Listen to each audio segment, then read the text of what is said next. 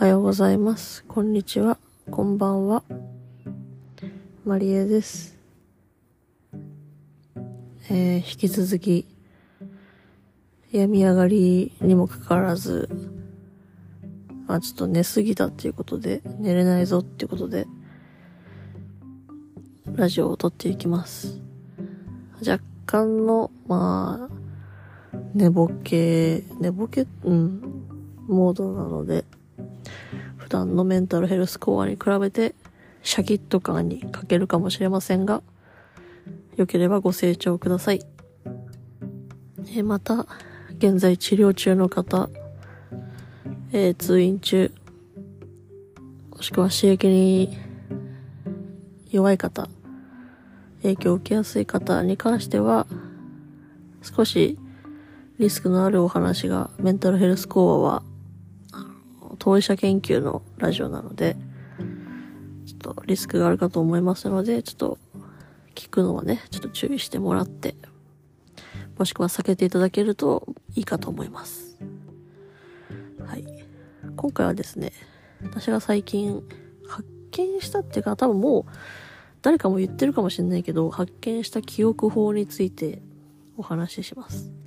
非常にこれ効率が悪いです。はっき、は、あの、初めに言っとくと。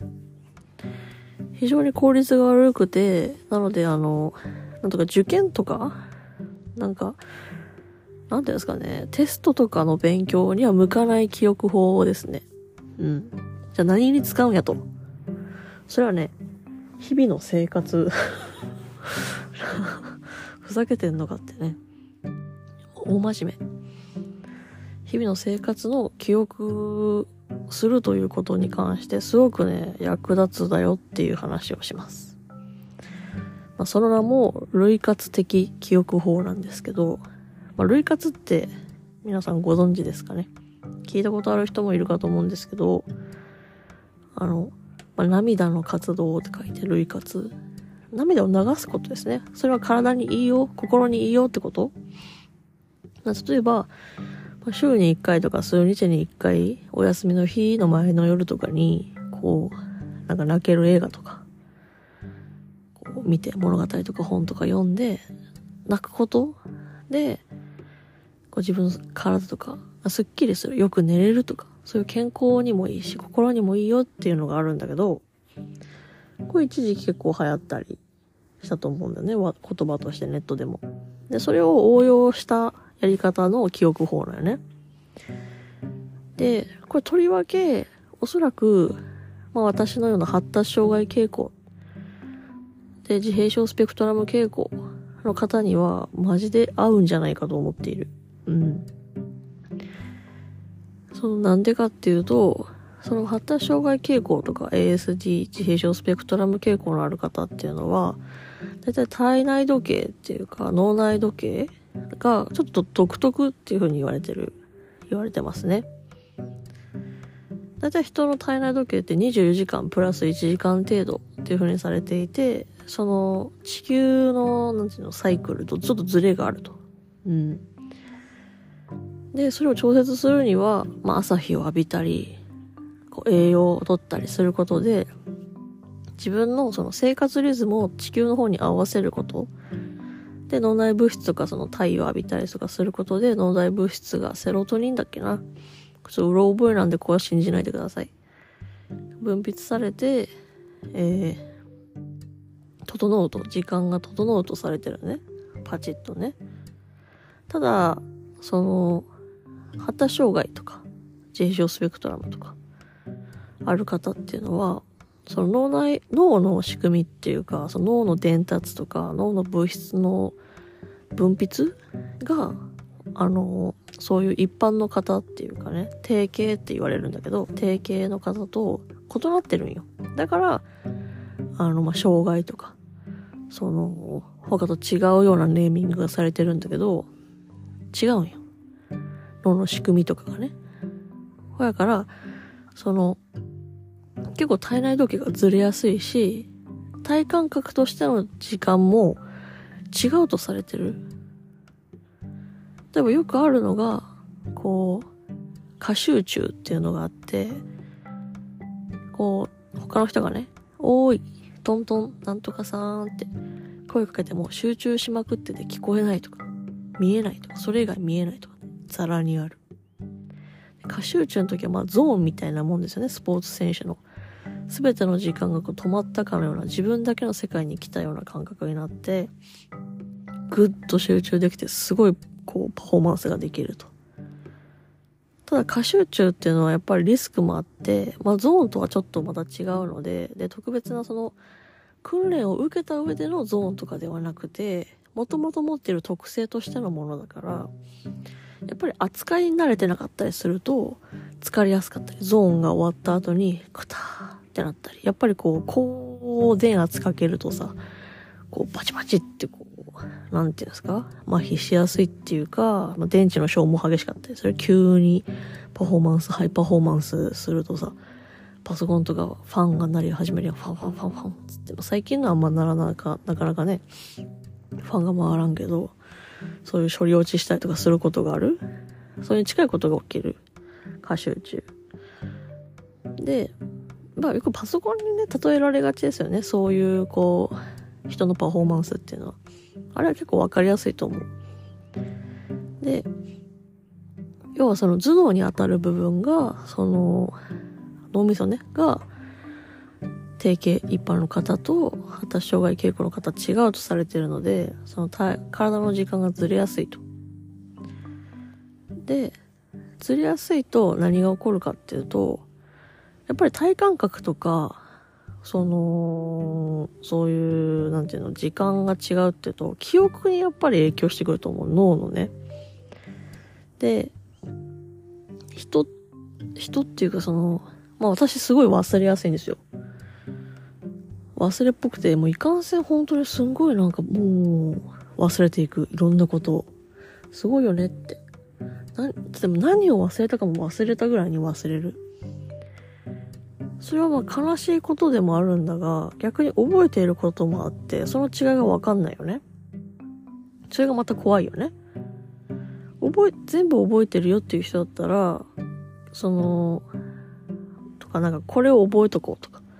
これはまあそんな大事じゃないけん、まあいっかとか。そうやって取捨、取捨選択ができる人とかは、まあ記憶が得意な人とかは、割とそんなに困ってない忘れっぽいとかね。忘れてることに忘れるとか困ってはないと思うんだけど、まあ、別に発達障害の傾向がなくたって忘れたりして困ることってあると思うね。で覚えておきたいことを覚えておくってことがなかなか難しかったりする時もあると思うね。でその時に使うのが類活的記憶法ねこれなんか本当画期的私的に。これどういうことかっていうと簡単に言うともう泣くんよ。とりあえず。とりあえず泣く。一旦泣く。そう。で、一旦なんかまあ、本当好きな本、好きな本とか泣ける本とか、何でもいい。映画とか見てもらって泣きましょう。ちゃんと泣きましょう。なんかしくしくとかじゃないね。ちょっとちゃんと泣こう。一回。まあなんか、うっ、うっとか言ってもいいし、わーって言ってもいいし、まあ、しくしくってのなんかほろりぐらいじゃなくて、こう、ポロポロぐらいはな、こう、ほろとか、うるじゃないね。ポロ、ポロは欲しい。2個ぐらいは欲しい。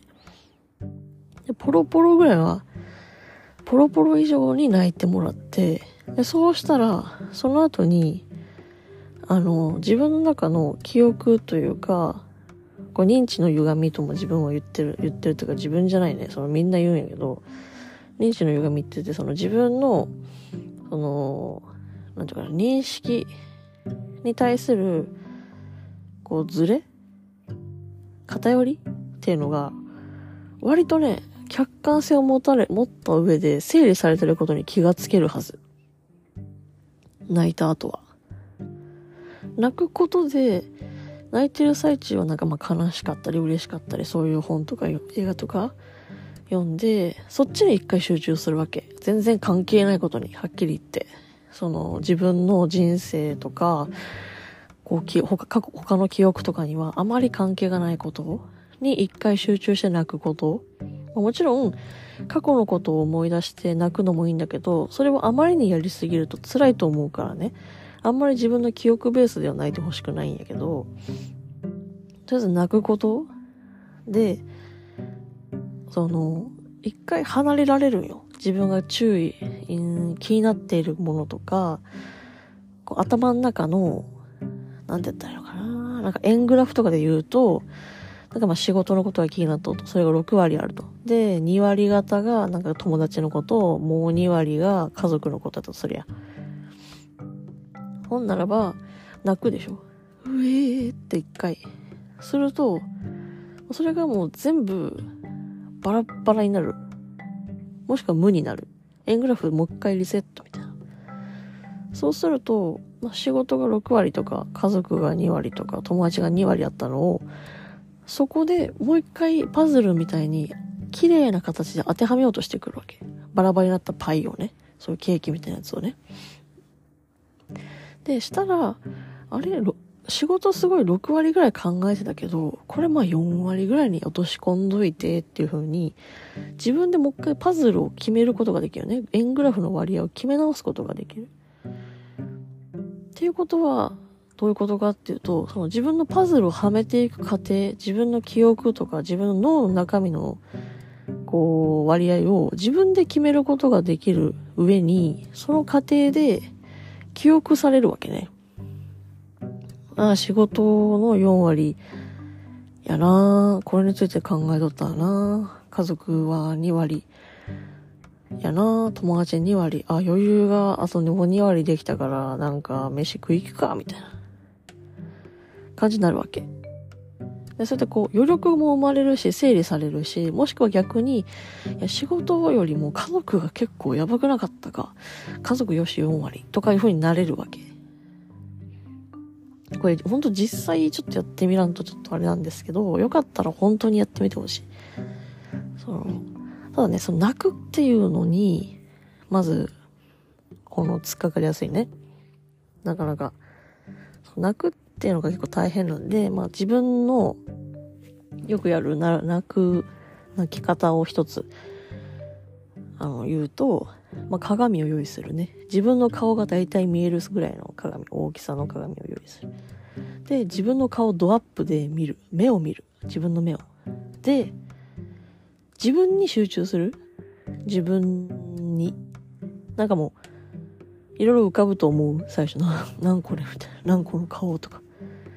なんか悲しいこと思い浮かべないかんのかとか思うけど、まずじっと自分の目を見てくると、だんだんね、多分目が疲れるのかドライヤーか知らんけど、涙が出てくる。うん。ので、それは結構ありよ。私はよくやるよ。そう、ギュッとすると、で、なるべく瞬き線でね、目を、こう、自分の目を鏡でじっと見るのは、こう涙が出やすい。で、それを機に、こう、ボロボロと泣いてもろて、まあ、本当はね、多分映画とか、なんか本読むといいんやけど、まあその泣いてもらったら、自分のその脳が整理される。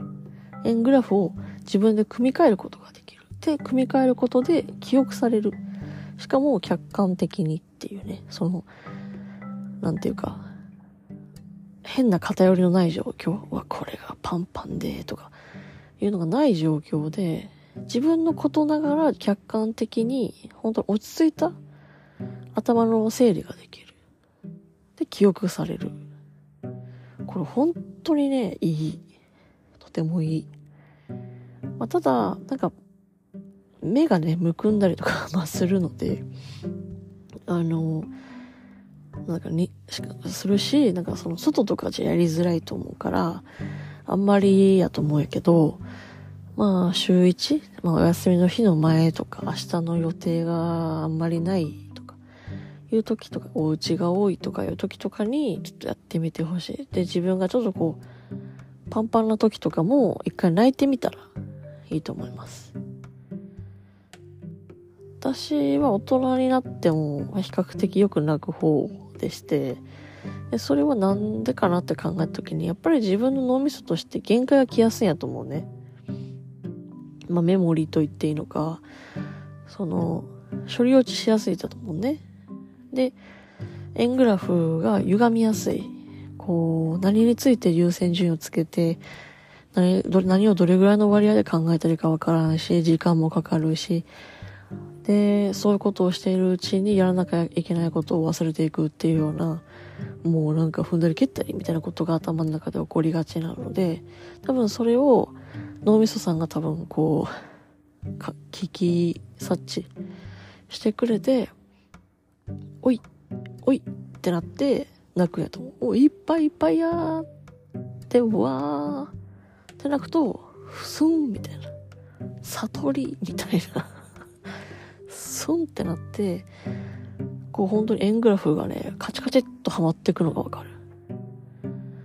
非常にね、クリアになるんで、ね、なんかこう、よくその発達障害傾向のある方っていうのは、脳にもやがかかっているような状況っていうのがよく言われるんやけど、なんだか眠たいし、なんか、なんだか気だるいし、で、選択するにもなんだか悩むし、みたいなことがよくある。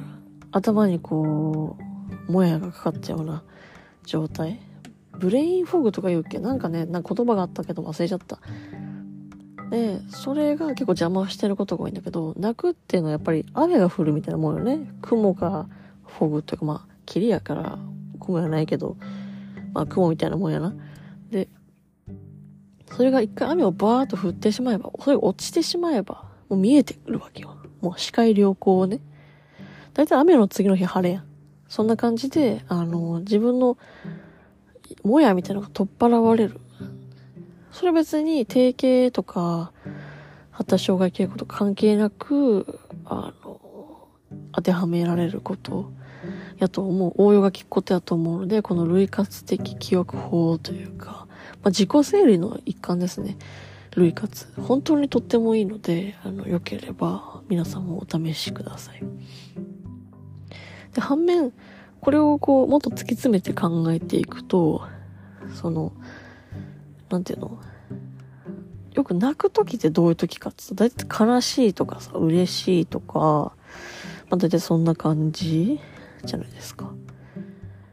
で、じゃあ嬉しい時は、まあな、まあ、よりピークよね。なんかすごいピークの嬉しい時じゃ多分泣かんと思うけど、悲しいっていうのはピークに持っていきやすいと思うね。それだけ短期決戦みたいな瞬発力があるんやろね。多分悲しみっていうのは。で、まあ、一定のストレスがかかってるわけよ。頭の中とかに。泣くまでの時はね。で、泣いたことでストレスの多分解放が始まると思うね。そう、それが、こう、生理的なもので、こう、涙として、その、流れてく。トゥルトゥルトゥルと。だから、喜びも、ある種ストレス。それそうですよね。喜怒哀楽、そういう感情に伴ったものっていうのは大体ストレス。やと思うから、その、まあ、泣いて、あ、嬉しくて泣くっていうのも理解ができるんだけど、まあ、悲しくで泣く時っていうのは、どういう、こうなんか、ムクムクムクムク、あ、これ泣くなってなる時と、なんか、パンって弾ける時となんかいくつか種類があると思うんですけど、そのムクムクムクムクで泣くって時は、本当になんていうかね、言いたかった言葉とかが出てこずに、あの時あんな風に言いたいことがあったけど、出てこずに、ムクムクムクムク涙、みたいな。で、パン、涙の時は、じゃなくて、その言葉先行ではなくて、まあ、感情先行。感情の方が言葉を上回ってる時が、プン、涙。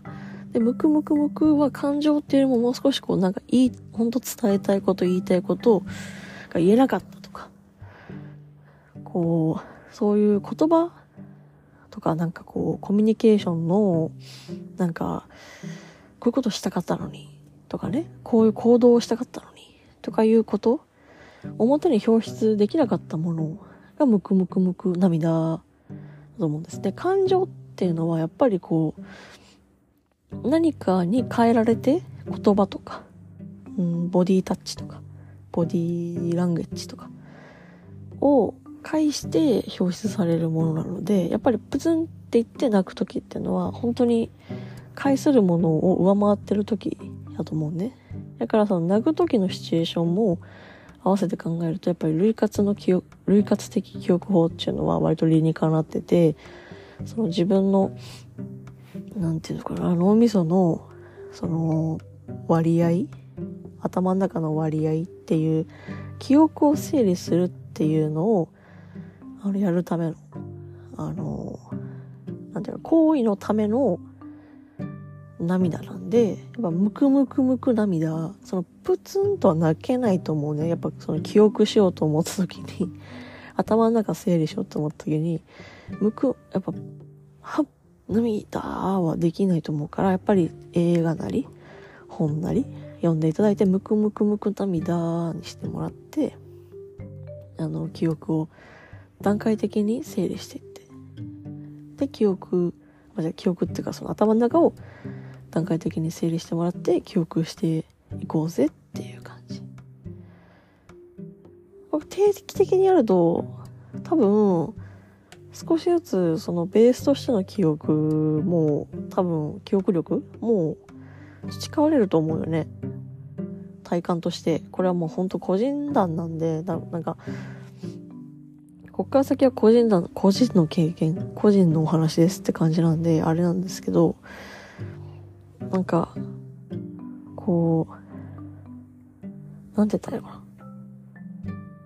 まあ、その、泣いて、みたいな、頭を整理してっていうのをやってると、なんていうかな、頭の中で完結させるみたいなことが割とできるようになってくる。前はもう少しその、なんか記憶のその円グラフ書くみたいな感じで、なんかアウトプットみたいなのがもう少し必要だったんだけど、まあそれも結構大事やとは思うんやけど、頭の中でこう、パズルみたいな組み立てが結構上手くなる。こう、なんつったらいいかね、なんか人の話聞いた時とかに、まあ全部が全部メモ取れない時とかもあるじゃないですか。なんかもう聞くしかないみたいなね、耳で聞いて理解するしかないみたいな時に、私は割と耳から聞いた情報に弱いっていう特性があるけども、その、類活的記憶法みたいなのをやってるうちに、聞けるようになってきた。ちょっと。頭の中にとど、とどまってくれるっていうんですかね。例えば、ピースがこう、埋まってく？あ、ここ、ピースやな。ここがこことくっついて、この話が完成か、みたいな。はい、桃流れてきました。どんぶらこ。あ、おじいちゃんとお母さん、あ、おばあさんっていうピースで桃太郎が、みたいな、そういう、なんていうのかな、論理的な思考法みたいなのも、慣れてくる。頭の中のパズルができるようになってくる。これすごい良くて、なんか、それ、頭の中が整理されるイコール、道順というかパズルの組み立てのやり方も、あの、学習されていくので、これほんとね、おすすめなんだな。ちょっと、くしゃみ。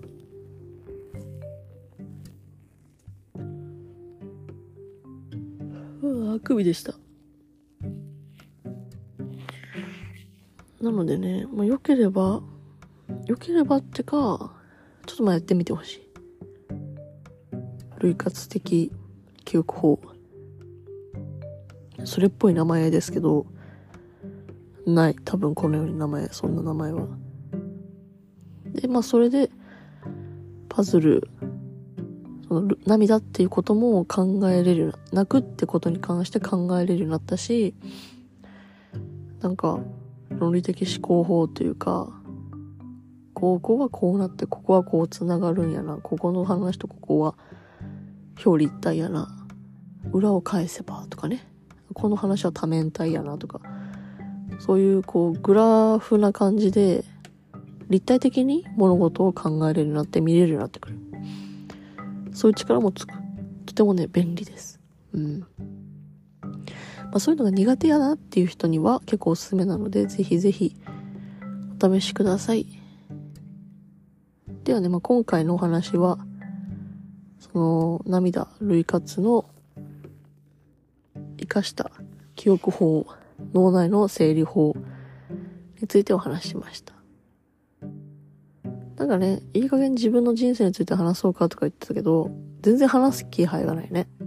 気配ないし、話す気もないね。どうしようかな。なん。かね、やっぱあん。まり、振り返りたくないわけじゃないんですけど、うーん、なんかね、話してどうするみたいな